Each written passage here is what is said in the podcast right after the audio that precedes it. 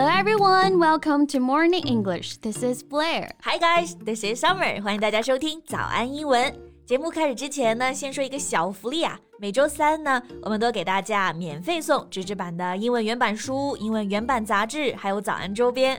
大家微信搜索“早安英文”，私信回复“抽奖”两个字啊，就可以参加我们的抽奖福利啦。没错，这些奖品都是我们的老师为大家精心挑选的，是非常适合学习英语的材料。而且呢，你花钱也很难买到。坚持读完一本原版书、杂志，或者说用好我们的周边，你的英语水平一定会再上一个台阶的。快去公众号抽奖吧，祝大家好运！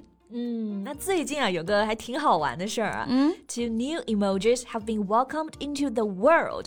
Pregnant man and pregnant person。是的啊，苹果表情包里原来是有一个穿着紫色衣服、大着肚子的宝妈，是不是？嗯。现在呢，表情包更新了啊，出了个 pregnant man and pregnant person，就是怀孕了的男人。And my first thought was like, can man be pregnant？我第一反应也是这个，男人也可以怀孕吗？Can man be pregnant？那这个 pregnant 就是我们今天一定要聊的关键词了啊，就是怀孕的。 是个形容词。然后关于这件事儿呢，我们就去搜为什么苹果会出一个这样的表情包。嗯，and it said that the new emojis are for trans men, non-binary people or women with short hair. Yeah. 所以这么看来啊，这就是苹果表情包的性别正确了，就是表达对性别的包容性。嗯，那其实啊，男生怀孕生小孩的情况呢是这样的，就刚刚贝贝说的 trans man 指的就是跨性别的男性 transgender。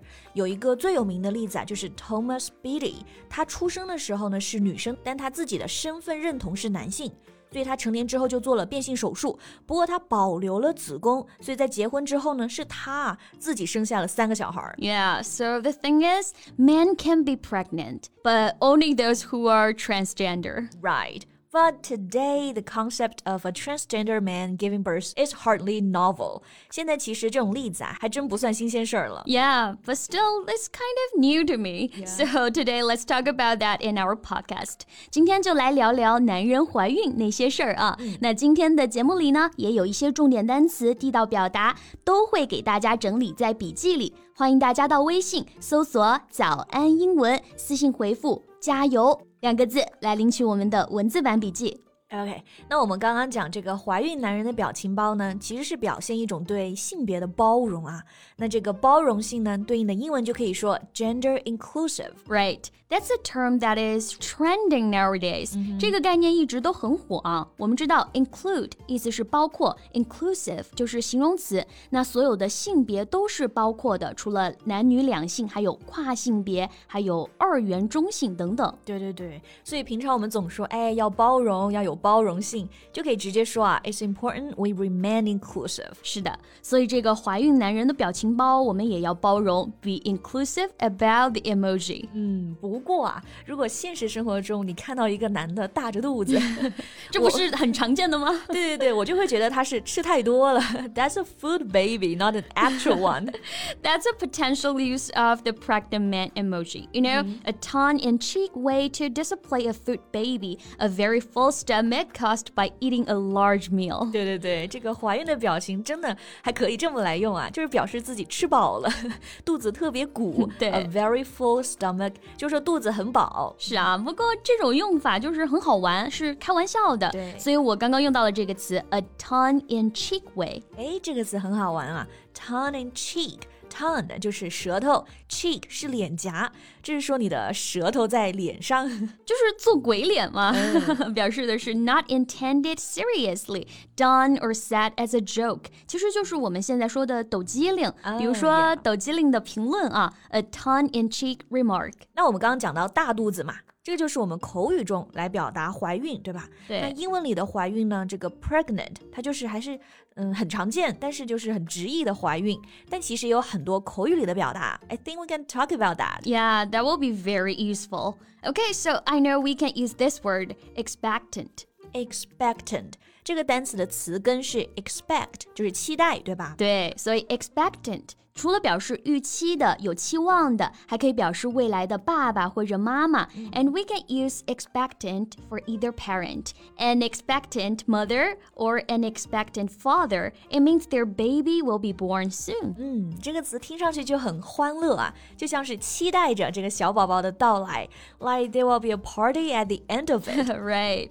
不过用的时候要注意啊，expectant 只能用在名词的前面，an expectant parent。 嗯，然后还有一个类似的词啊，就是 expecting，这也可以表示怀孕。是的，那这个就更口语化一点了啊，可以直接说 she's expecting。Anna's expecting or she's expecting her first child，表示她怀着第一个小孩。Right. Okay, I know another way we can say she's carrying a child.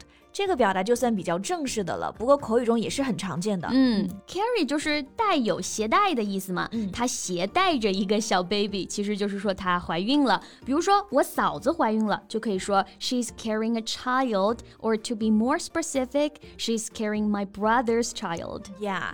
And if she's carrying a child, we can say she's preggo or she's preggers. Prego，哎，这是一个 slang，就是很口语化、非正式的表达。嗯，prego、preggers 都可以表示怀孕的。然后你听这个发音，其实就是 pregnant，它的一个简单版。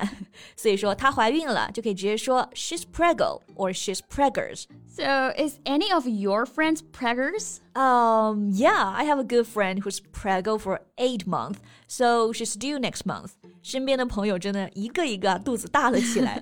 然后有一个好朋友就是下个月的预产期，预产期就可以用 due 这个词。嗯，那这里说到她怀孕八个月啊，还有一个很简洁的说法，用 pregnant。She's eight months pregnant，、直接把这个月份放到 pregnant 前面就可以了。Yeah, that's very concise. Okay, we just talked about some words, and then there are also some phrases and idioms we can use. 除了单词啊，表示怀孕其实还有一些好玩的习语啊。Okay, so what do you have in mind? I like this one. I'm eating for two. 你就喜欢吃，这个真的很形象嘛？你看你怀孕了，我们都会说，哎，你现在是在为两个人吃饭，你要补充两个人的营养。嗯，所以就是 eating for two. That's a perfect excuse to eat whatever you like. right. And here's another one. Have a bun in the oven. 哎，这个也跟吃的有关。哎，是的啊，这个 bun 本来指的是那种小面包，像是汉堡啊、肉夹馍外面的那一层面包，我们都可以叫做 bun。然后 oven 是烤箱的意思，字面意思是烤箱里面有个小面包了，其实就是说啊，肚子里面有宝宝了。 Yeah, the baby is like the bun and the womb is like the oven. So if we say she has a bun in the oven, it means she's pregnant.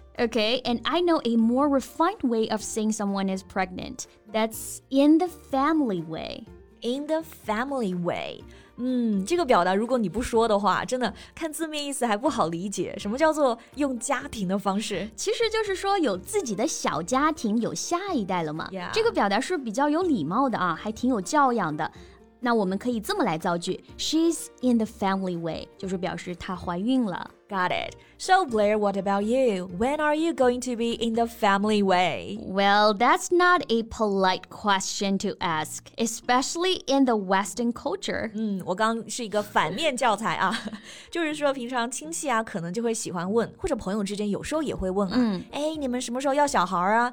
但其实这个问题是很私人的，像外国的年轻人，他们听到可能就会直接回答，It's none of your business。 None of your business.